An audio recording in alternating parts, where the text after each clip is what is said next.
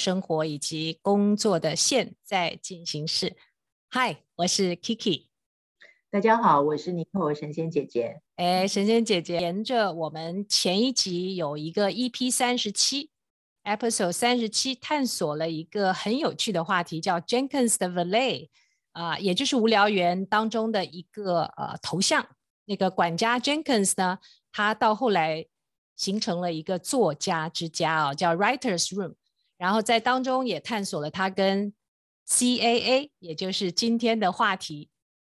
是这个 Creative Artists Agency，所以今天呢，神仙姐姐呢，今生很大的一部分在工作的领域，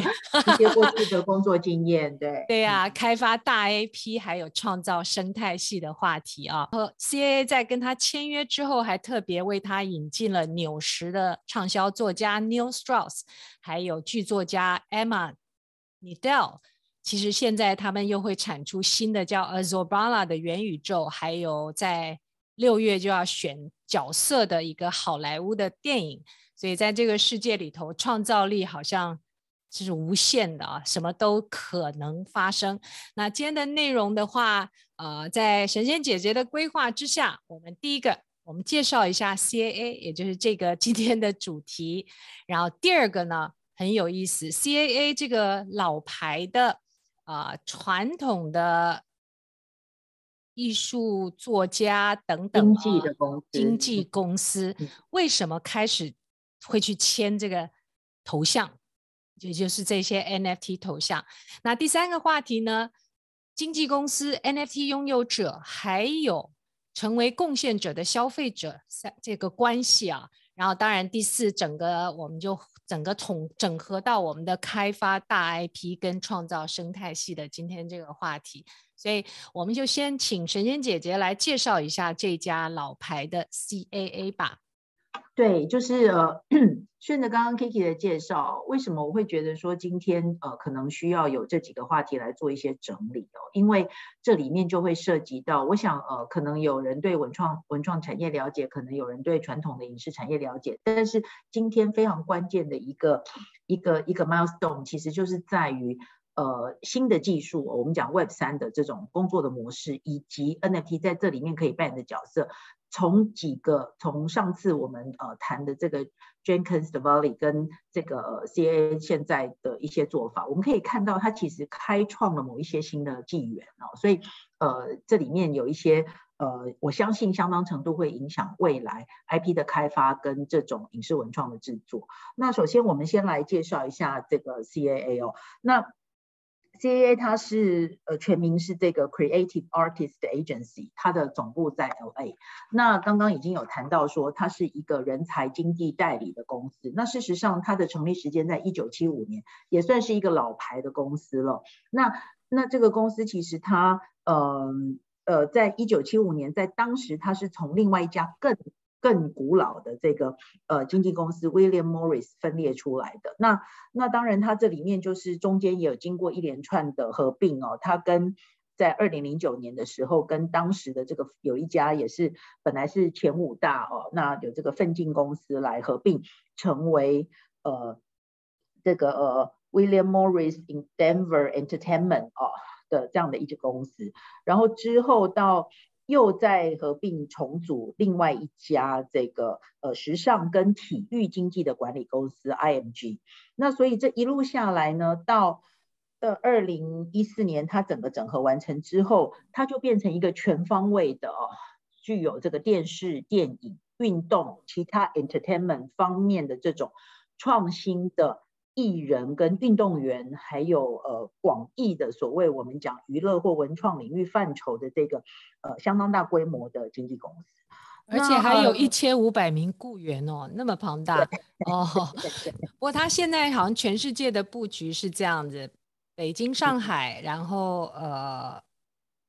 另外是新加坡，其他的话大部分的办公室是。遍布在全美，另外还有在伦敦，大概是这样子。嗯，对。那总的来说，我们可以看到，它现在应该算是呃世界上首屈一指的这个精英人才经纪的代理公司。它代理的范围包括了电影、电视、音乐、戏剧、体育、gaming 啊、Internet 等众多领域里头，最有创意跟最成功的艺术家，同时 CAA 也代理了非常多的企业的客户，为他们来提供娱乐行销解决方案的这种战略性的行销的服务。所以，呃，从前面的历史发展看来，我们可以知道，它虽然不是美国成立最早的演艺经纪公司，但是它大概用了三十年的时间，完成了与对手的这个，呃，不管是整并或者是呃次要对手的结合，然后立。完成了这个主要对手历经百年也没有办法完成的这种呃目前的呃它营运的范畴跟它的它的这个 territory 啊，所以还蛮传奇的啊，在他 的历史里头啊，还说占领了好莱坞半壁江山。那当然这里面就有一个很有趣的，就是刚刚 Kiki 提到的，哎，其实。无聊猿哦，本来去敲门，哎，撞到壁了。那他说：“我不跟猴子讲话。”这个是豪门大户啊，就是我们有很多传统的产业，其实他们真的就是所谓的那种名门大户啦，因为他签约的艺人知名度也这么高，然后规模又这么大，然后他旗下的艺人他有这个这么多的分类，然后又组织很严明，然后然后做了这些相关的。这个结构扁平哦，然后客户名单全体共享，然后业务的运作保持了几个优秀的传统。第一个，他说每个跟 CAA 签约的艺人都会有一个团队为其服务。第二，每个经纪人都会。有及时跟他们的同事沟通来交换讯息，因为我们都知道文创跟娱乐的产业其实它是边际效益跟网络效益，也就是说你越整合的范畴越大，你所能获得的报酬率是越高哦。这种东西就是跟智慧财产权的应用跟这种呃运作其实有非常大的关联。那非常重要的就是它在这边哦，因为他很成功，就他们的创始人这个 Michael Steven Ovitz 哦，他其实也有。呃，create 一些创新的模式，比如说他为他们代理的导演跟演员争取到 Hollywood First Dollar Cross，这到底是什么？对，对，First Dollar Cross 就是呃在票房上面的这种分账哦。我们也知道，就是说这个在电影圈其实就很清楚，就是说对于 Above Line 的几位呃呃重要的，比如说导演或知名的演员，其实他们是除了这个基本的报酬之外，他们是会有票房拆账的这种。呃，分成的的这个收入，所以前阵子有一个很有名的 case 在这边可以岔开一下，就是这个如果大家有印象的话，就是那个呃 Scarlett 哦，Scarlett 他入了那个呃呃这个呃电影公司，因为呃电影到底是在电影院先上映再上 streaming 呢，还是说在电影院跟同时上 streaming？这其实是严重影响 到这些收益在收益上面的经济。对，所以这这个，所以为什么 Netflix 要去冲撞好莱坞的一些游戏规则，有的时候还不是那么容易，因为它会涉及到百年以来的这种呃相关的游戏规则。But anyway，回到 CAA，就是说他帮他所代理的这个导演或者是演员这些 above line 的大腕哦，他们呃其实争取到了相当的权益，所以伴随而来的就是 当然所有的这个片酬就高涨，然后这些明星等等的片酬大概就就。就就占了大半了，所以也也另一个角度来看，就是造成了这个制作的成本的的提升。哇，这样也 促生了比较更竞争性的 Netflix 这些串流公司出现，要打破他们这个高成本的这个制作。哎呀，所以任何事情都有一体两面啦。But anyway，就是说他创建了一个这样的 model，然后就马上在这个。Web 三的时代，Blockchain 的时代就发生了不跟猴子讲话的这一件事。对对，现在讲话啦。我们下面故事就说他们为什么讲话了，对呀、啊。对对对，那当然还有一些其他的资料就会看得出来，他在电视、电影、体育等等哦，还有音乐哦，他大概有一些非常知名的这些呃哇，还有 Madonna，有 Beyonce，还有 Justin，对，对，哇。对，很厉害，嗯，对对对，所以呃，总的来说，尤其是体育哈，体育这一块，其实在，其实在，在，我想台湾现在也慢慢可以看到，呃，体育作为 as a entertainment industry，在这里头，其实它有一个非常丰富的这个产业链，哦。包括包括体育明星，然后包括他这个上下游等等，所以呃，其实广义的 entertainment industry，如果我们我自己是从智慧产权呃跨到这个 entertainment law，那那在这里面其实就可以就可以看得到，那 CAA 它就继续在保持这个行业的这个领先者嘛，它在棒球、橄榄球、篮球，还有像这个曲棍球、冰球等等这个体育项目里面，经过谈判的这些球员的契约年限啊、哦，这个加在一起一千年啊，表示人那么多，嗯，对对对，所以所以这里面就是呃，他已经创造了某一种呃，算是门槛还蛮高的这个营业模式。那当然，这里面就他如何再去思考，当新的技术进来的时候，他怎么看这件事情就变得重要了。对，嗯，其实还蛮难得啊。他们就算现在这些 CAA 目前管理的契约总价值都已经超过六十五亿，他们还持续的在接受新的这些模式跟开放啊。对，对，没有错。对，我们倒是可以把这个文章的链接。就因为中间实在太多太多的内容了，对，我们再提供给呃听众，我们的听友，对对，嗯，好。然后呢，那我们就来看看第二个话题，他 CAA 开始签下了 NFT 的故事了。嗯，对，那我觉得这一段就很有意思哦，就是说，呃，一方面当然我们可以看到蛮多所谓的在传统的领域里头，呃的这些呃大的公司，其实他面对新科技的时候。不管是焦虑也好，或者是各方面的这个不知道奇门而入也好，各种可能都都都会反反发生。我们其实看到很多这样的例子。那 CAA 是怎么看这件事情？我觉得会开始有陆陆续续签下这个 NFT，很重要的一个关键就是跟上一次我们 Podcast 里头有提到的这个 Jenkins the Valley 其实有很大的关联哦。那嗯，我这边可能稍微在呃。把这个案例再稍微说明一下。那最重要的就是，呃呃，这个大家都知道无聊猿嘛，哈。那其中八八七七的这一支 Jenkins Valley 其实是就是一个 Tally Labs，他透他把它买下来。那重点是买下呃 Jenkins Valley 的这个 Tally Labs，它透它的模式很特别，它透过发行 NFT 以及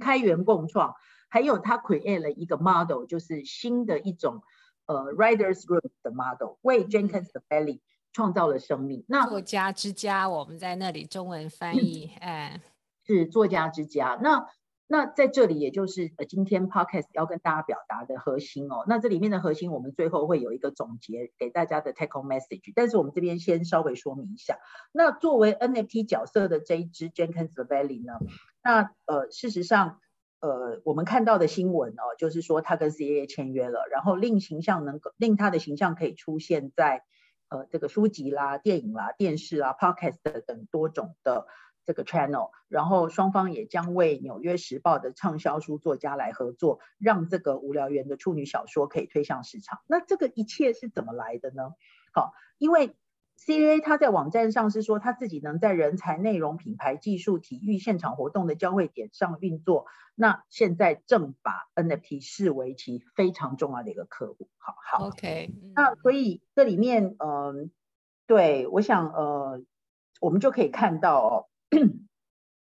这里面无聊猿是由 NFT 领域的内容来做。这个我们刚刚其实有提到，但重点是在于它其实已经被。创建了一个无聊猿的生态系哦，这个 ecosystem 其实是非常特别的。这个从单纯从以太坊区块链上的一张图片的集合，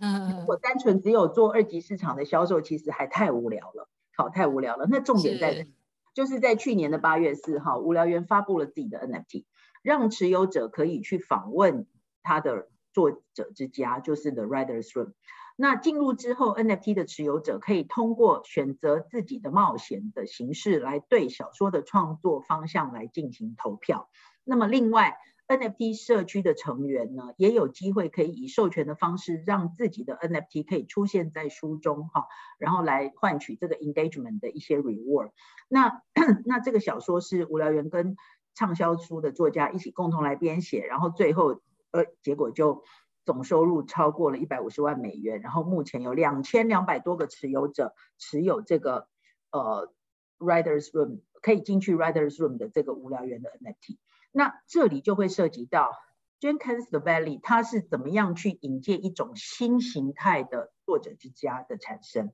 那我们可以看到，在这个 作者之家的这个，就是说传统在在产出一个剧本的时候，哦，所谓的 writers room 就是真的一个 physical 的 room，然后有一群人坐在里头，那里面可能会包括这个节目主持人，包括制片人，包括编剧，甚至包括某种程度导演有一些些设计哦，那么一起工作，然后一起在脑力激荡来创作这个故事。那但是这种传统作家的这种典型，他就刚好是这个 crypto 的这种 Web 三的创作方式的对立面哈，所以无聊猿的这个。这个这个 lab 就是这个拥有者，他就以通过发行 NFT，对对，他透过发行 NFT 的方式，然后把合作跟写作跟讲故事的这个完全构思的这个过程把它改变了，然后把权利交给了这个呃买这个 NFT 的的社区 community 的成员，然后这是一个呃各种不同的创意在这边去交织，然后产生新的。呃，生命哈，赋予它这个生命的一个，那它最主要就是有四个规则哈，在呃拥有这个 NFT 在 Writers Room 里头的这些拥有者，他可以做几件事情。第一个，对内容的创意方向可以进行呃投票，就是这个 Creative Direction 啊，针对这个 Content。那当然，他们已经做成的第一本书是由十倍纽约时报畅畅销作者这个 Neil，就是刚刚前面哎 Neil Strauss 对。对，你有来，CAA 帮他牵线的，对 对对，就来撰写。那第二个第二点可以做什么？就是说他们可以 submit proposal 哦，把这个提案交出去哈，提建议可以考虑的建议，然后由 community 来进行投票来。他们把它交给 Neil 提交，对，把他们等于是 submit proposals to Neil，等于是还是从从本身来讲，Neil 是第一个创创作故事的源头啦，对。对，然后第三个部分就是，它可以，因为这里还有一个关键点，为什么这个 model 可以成功？这个我们等一下也会讨论到，就是说，其实无聊猿的授权的模式跟通常一般大家对 IP 的概念，就是说，哦，我的 owner 我就是要拥有，然后我要非常呃严肃谨慎、限缩范围的去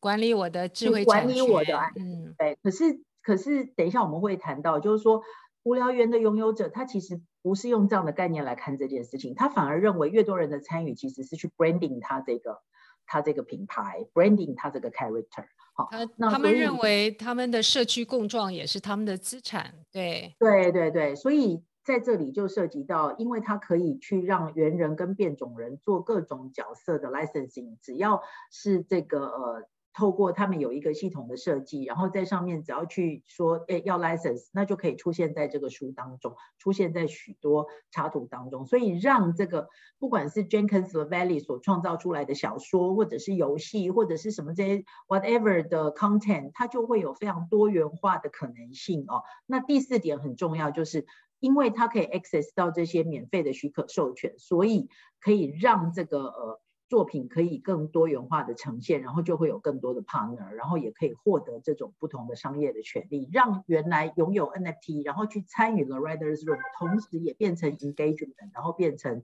权利的这个呃这个贡献者，然后然后整个的角色其实就是一个非常扁平化的 Web 三的操作的方式。对，对啊，所以各位那个能回去那个 episode 三十七听一下的话，其实呃我们简单的提到这种。呃，头像授权的方法啊，一个是 Punks 的做法，就是呃，大家可以去自己发挥，但是超过美金十万元就要回回归到这个 Punks，也就是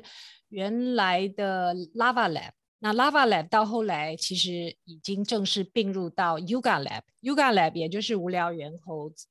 的的这个总公司，但是一万个无无聊猿，然后再加上变种两万个。那在他们的授权体系啊。他们是只保有无聊猿总公司的 logo，但是其中每一个头像是完全授权给每一个头像的拥有者，可以做任何的联想，也就触发了其中一个头像，也就是这个 Jenkins 的 Valet，就停车管家的这位 Jenkins，能够在中间又发明了这个 Writers Room。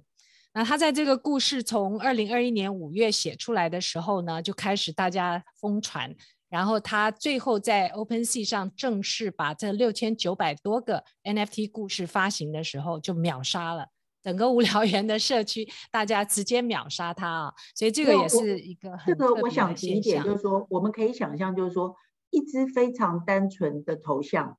哦，它没有什么生命，它就是非常呆呆的表情，然后 maybe 很 cute 哈、哦，maybe 很第一眼很吸引人，可是它就是一一个静静的放在那边的一个一个话术的这个显示哈、哦，那跟他有生命，他有朋友，然后他有他的工作，他有，有情节，还有他的情节，然后又有很多其他的变种的的这个图像可以在这里头跟他做很多的结合，他。如何他的价值马上高下就对啊，对，所以为什么我们讲说资讯上网价值上链，在上面如何去 create 它的价值，这个是最重要的这种社群一起共同工作而产出的这个关键。那你看就带出了这个呃作家 Jenkins 也带出了作家之家的商业模式。对，那刚刚那四点，如果大家有兴趣，可以看说这四个 part 是怎么在操作的时候，可以到他们的那个网站上，可以到 OpenSea 上头看到它的。这个故事呢，分四个等级，比如说有游艇，比如说有他那个停车停车台，然后有 key 有 keys 啊等等啊。那其实最高的游艇到现在是七十五万美元呢，觉得那个故事觉得很很很有趣吧？然后呢，呃，中间。呃，不同的猿人啊，不同的这些变种人，他们如果参与故事的话，中间在 Jenkins 的 Valet 的网站呢，也有一些详细的大家分就是分润的计划啊，一般是五十五十。所以，当你把拥有权交给社群成员的时候，他们的创意就完全被激发出来了。所以，如果把我们的 Episode 三十七跟这集联合在一起听。的确，也就是更能够理解到我们这些创意是怎么跑，怎么不断不断的衍生呢、哦？对，我觉得我们呃这一集的重点其实会放在怎么样去创造更多的价值，而不是只有单纯的一张画画像，哈，或者是一个画术的。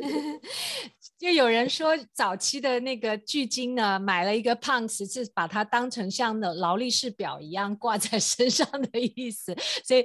感觉上好像不太有文化，然后现在这个整个故事出来就特别的有这个链上的文化出现了啊。对，所以这里面就是说 C A 为什么会跨进来，然后为什么我们也看到很多时尚的品牌开始在试水温。我相信他们看的都不是一个单纯的 collection 哈，他们看的都是如何去运用已经相当丰富的 IP 操作的 knowledge 来做这些事情。所以我们可以看到从。一开始 NFT 去年爆红的时候，感觉好像就是一个前沿的领域，然后只是一个单纯的，你如果买了，你就是拥有这个加密的资产，然后大家都在讨论说你到底是有什么冠名权还是什么权哦？然后大概就是说啊，We are all gonna make it 哦，这就一些这种标语，然后很简单的这种很平面的这种。很平面的这种口号，那这些表达方式当然很有助于这种呃社区 community 的凝聚，然后但是也会让外面的一些人其实搞不太清楚，就很难跨进去。但是慢慢可以看到 NFT 进入主流空间之后，就会有很多新的操作的模式。那我觉得这里面其实很重要的就是呃娱乐产业哈，它进来其实它会相当程度的。彰显什么？彰显说这些 entertainment industry 的主要利益相关者意识到了围绕在这个所谓的 digital asset 单纯的这样的一个 IP 所建立的价值，它可以开创出无限的可能性哦。那所以这里面就我们可以看到，就是说，当 CAA 去签下这个呃呃 Jenkins 的 Valet 的时候，它其实。表明得非常清楚，他说 CAA 对该项目的支持跟对愿景的理解，说明了很多事情哦。那这些事情就会涉及到我们最后会讲的这个创造大 IP 跟 character 的生态系统的建构。那它跟单纯的一个参与小说的撰写，就是传统的 writers room 的这一种 create 出来的小说，其实不太一样。它是一个很多人一起共同参与，然后同时里面的每个 NFT 都有都有这些相关的参与的决策的权利。跟这就是 Web 三跟一点零跟二点零最不一样的地方。那创作者跟粉丝之间的界限会变得模糊，好，以至于每个人都可以参与制作跟消费他们所呃关心的这个呃产品，好，所以大概作品，好，所以这个整个我觉得关键点的转折在这种参与的模式。嗯，嗯，其实 C A 开签下这个 NFT 是相信 Telelab，Telelab 也就是 Jenkins 他们。最后三个合伙人形成的公司啊，他们的发行 NFT 还有运营 Writers Room，赋予这个无聊猿无限的生命，而且呢，改变开发 IP 模式有绝对的关系。所以，我们下头好像有两个故事，我看看。哎，哦，对了，还有新闻是 CAA 其实签下 Jenkins 的 Valet 之后，又马上签下了 Cool Cats 跟 Cool Pets，有另外两个呃拥有这些头像的。对，这个应该是在今年初的消息嘛。那那我们大概也稍微理解，就是说 Cool Cats 它是由几个也是这个呃这个呃年轻人所创立哦。那他在二零二一年的七月首次在以太坊区块链上面推出。那该系列的头像也是发行了九千九百九十九个。那它销售的金额其实也是蛮高。可是如果它能够衍生再去呃。有很多类似 Web 三形式的创作跟创造，好，那它会在授权跟销售，包括到动画、到品牌、到各方面这种现场活动、出版等，扩大对这些角色的参与。但是不要忘了，这里面有一个非常非常重要的关键，就是无聊猿的授权的模式，好，跟 Cool Cats 它本身这个授权的模式有没有不一样？那这会是非常非常重要的很大的对决定他们将来怎么去再创作。是的，哎，那其实这就牵涉到我们下头的一个话题了，就经纪公司啊，跟拥有者等等哦。其实这边还跟我们原先追踪的一个话题叫创作者经济也蛮有相关的，因为在创作者经济里头，我们一般的所谓呃粉丝呢，一开始我们说创作者经济一点零，大家是被圈粉了，对吧？消费为主，嗯、我们就去贡献。然后到后来又会去为我们自己的这个偶像去支持他啊，也就到了所谓的创作者经济二点零，有点像是社群电商的感觉。到了创作者经济三点零，就发觉很多的粉丝团体就自然形成了一个社群，有时候还变成一个自治的道的组织啊。那到了四点零，是这个终极的发展阶段，也就是创作者到后来其实是变成 owner。所以说，其实我们先前有一段谈创作者经济，还说从 creative 就 creator economy 到 ownership economy，其实无聊猿的案例就让我们活生生的看到，原来你去买一个头像或是买一个故事，原来只是一个呃所谓的参与者啊，贡献的消费者，到后来而能够经过中间创造性的模式，真正变成了一个拥有者经济。真正把这个四点零落实了，所以下头这个话题就是经纪公司、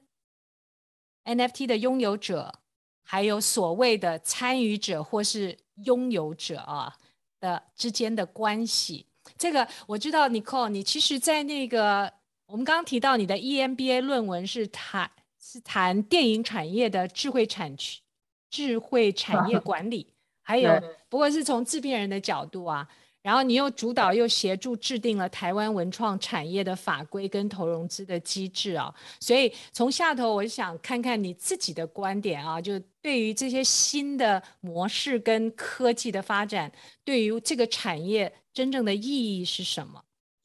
对，就是说，呃，当然现在很多人都说，呃，呃，其实我们很早当 NFT NFT 开始跟一些呃。所谓的这种狂热追踪的过程当中，我们可以看得出来，其实呃，这个呃 bubble 是对我来讲，其实是每天其实都会存在的。它不是说哦，到一个什么样的阶段，然后产生 bubble。我觉得重点是 bubble 之下跟之外，我们看到了什么？哈，我们看到了什么？所以我是从这个观点来看这件事情。即使是我们现在可以看到一些呃呃呃所谓的呃。大家呃，评论者认为说是 bubble 的案例，但是我们可以看到的其实就是这种 IP 的操作跟授权的模式。那当然从一开始这个 NFT 的这个价格呃，在不同的领域有不同的操作，可是非常重要的，当无聊猿发行的时候，它除了在图样上呃吸引人之外，它最重要的是商业用途的权利，它是移转给购买者。我觉得这个是。呃，很关键，因为我们知道，不管我们在讨论文创，或者是后来数位化的过程，从音乐，从各种不同，其实最复杂的其实就是授权，还有呃，这个如何那个权利的分配哈。那他把商业用途的权利移转给购买者的时候，NFT 已应用于作为一个权力承载的工具。那这个举动其实是获得了 crypto 世界的这种认同。那所以它的交易量其实会长期在这个排行榜高居在呃第一位，其实是有它的原因的，因为它后面有可能可以做什么价值的 value added。好，这个是让它这件事成为可能。当然还有一些其他原因，很多知名的艺人也都拥有这些东西。哈，好。那所以重点，CAA 其实看到这一点，那签下这个知名的 NFT，它重点是运用共创开源，如果能够充分运用无聊猿的授权的模式，还有这个呃作者之家、作家之作者之家的共创的模式，它就可以去实现参与者及消费者就是拥有者，更何况是在一个全世界都极度对于 IP 稀缺的状态之下。好好，那当然，台湾近期我们也可以看到社群逐渐发展，有一些这样的趋势，像那个 Kiki 也有关注到，像方格子啦，或者是什么，对，认为关键，大家要非常重要去看它的关键，就是说，哎，它 NFT 的授权的模式，还有它后面共创开发的这种模式，我觉得它的关键是这两点。嗯，好啊，那我们来看看开发大 IP 跟创造生态系的一些想象跟延伸哦，有哪一些方面可以去探索？对，因为全世界不管是从各种素材的呃所谓的 IP 都是稀缺的嘛，哈，所以呃不管是呃图像的创作或者是呃文文本哦，甚至剧本，还有其他的这种，其实都是稀缺的。那运用 Web 三的方式，其实就是一种新形态的 Writers Room。那运用 Web 三去 decentralize 哦，然后让这种。呃，像集结了两千多位呃一起共同来创作，或者是说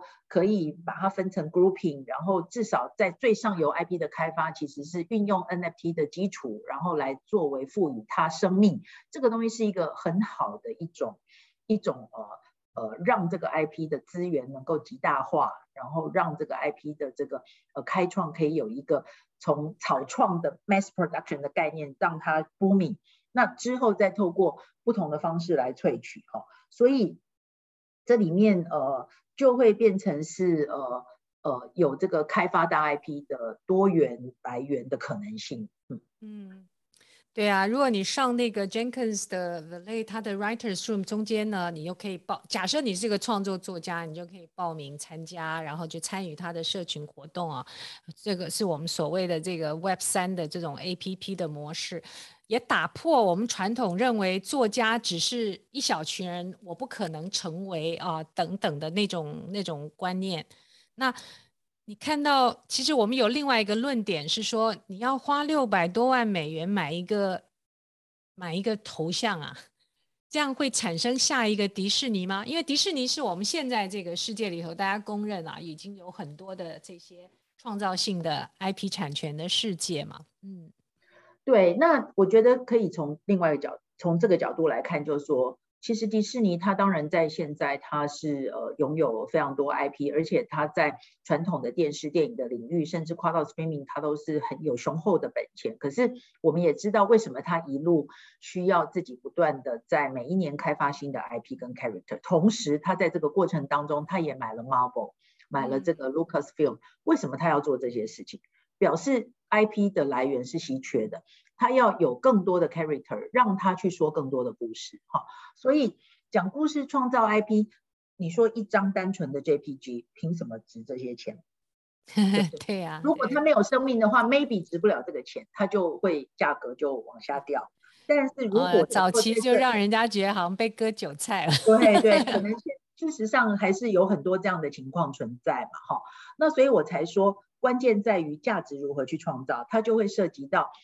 NFT 本身最上游的这种呃商业模式的授权，以及后面它对于故事跟 IP 开发的共创，那我们可以看到一些其他的例子哈，比如说，比如说这个呃这个呃呃，我们看到有一些公司哈，有一些品牌经营的公司，它开始有这样子的概念了，但是感觉上是比较 top down，它当然是呃以 NFT 出发，比如说我们看到这个呃。Vogue 的这个公司哦，那那他们其实就开始有计划性的，特别在官网上面表示说，哎，他们希望有一个成为迪士尼的计划。那这个迪士尼的计划，他们是呃，因为他们是一个呃，也是集结。如果是在呃对 NFT 有研究的，大家应该知道，他们有一个 collective 的的这个呃收藏哈。那为进入 NFT 宇宙建构的一些世界观。那在这里面，他们就希望把他们的这个 NFT，包括这个呃穿着呃穿衣服穿着人类衣服的机器人 TARS 啦，或者是这些传统呃看起来就是像一个 JPG 的这种呃头像，那他们希望可以去创造出这个呃。这个呃呃，跟不同的媒材做合作，比如说出版网络的漫画啦，还有品牌 T 恤啦、帽 T 啦等等，然后希望将这些故事搬上大荧幕。官网他们的描述是说，Vogu 的使命是要重新构想娱乐和媒体，同时为这个 NFT 持有者提供独家的权限哦。那他的创始人说，他们的目标是要将 Vogu 跟 TARS 发展为全球的 IP 哈，就像 刚刚我 提到的这个 Lucas 的，原来 Lucas 现在卖给迪士尼的这个，呃，这个星际大战的这个，或者是精灵宝可梦。那那我们以前在，我以前在授课的时候，其实常常举的例子就是，从最典型 typical 的 merchandising 哈，周边商品。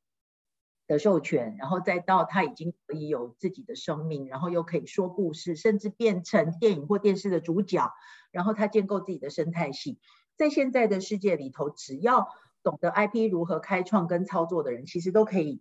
都可以来来来来一起共创这样子的一个可能性。但是因为 Vogu 它是比较，它虽然是它是不是看起来像 centralize？它把你故事背景啊这些创都 先设好了。所以你掏六百美元就就可以参加他这个，对对，他说啊，这个也算不上真正的去中心化的迪士尼啦。那有一些评论者就说，哦，你已经就是就是就是，你都是创好啦，我只是去参加，对不对？那感觉上，如果回归到之前那个 Jenkins 的 Ballet 的，他是